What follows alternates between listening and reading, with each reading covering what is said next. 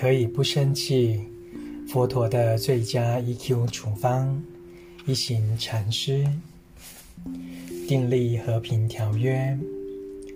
我们要告诉所爱的人：亲爱的，过去我们让彼此都受了很多苦，因为我们都无法处理愤怒。现在我们必须一起来想个新方法，好好地照顾自己的愤怒。佛法可以消除愤怒的心火，痛苦的热度，可以在当下带给我们快乐与宁静的智慧。因此，我们想出来的和解办法，也应该建立在佛法的基础上。当愤怒的能量升起时，我们常会有股冲动，想去惩罚使我们痛苦的人，以发泄内心的愤怒。这是我们内在的一种习气。每当痛苦时，总是责怪他人带给我们痛苦。其实，我们才应该为自己的愤怒负责。但是，我们总是无知地相信，如果能说些或做些什么来惩罚他，就会觉得舒服一点。我们应该将这样的信念彻底连根拔除，因为生气时所说或所做的任何事，都只会更加伤害彼此的关系。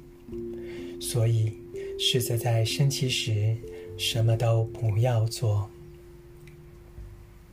当你说了难听的话，或做了报复别人的事，愤怒常常只会有增无减。因为如果你使别人受苦，那人也会说些或做些什么来报复你。他也希望这么做会舒服一点。冤冤相报的结果，冲突便继续扩大。即使同样的冲突一再发生，你们也都清楚每次的愤怒与痛苦是如何扩大，但仍然未从经验里有所学习。因为你从未发现，每次惩罚对方时，只会使情况更加恶化。惩罚别人就是惩罚自己，永远都是如此。每当美国惩罚伊拉克时，不但伊拉克受苦，美国也受苦。同样的，当伊拉克想伤害美国时，不但美国受苦，伊拉克也受苦。这样的情况在世界各地都是如此。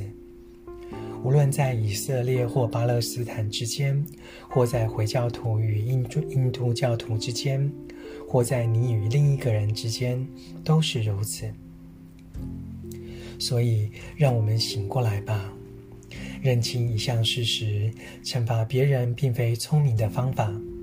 大家都是聪明人，应该好好地善用自己的智慧，集思广益，共同约定一个能照顾愤怒的方法。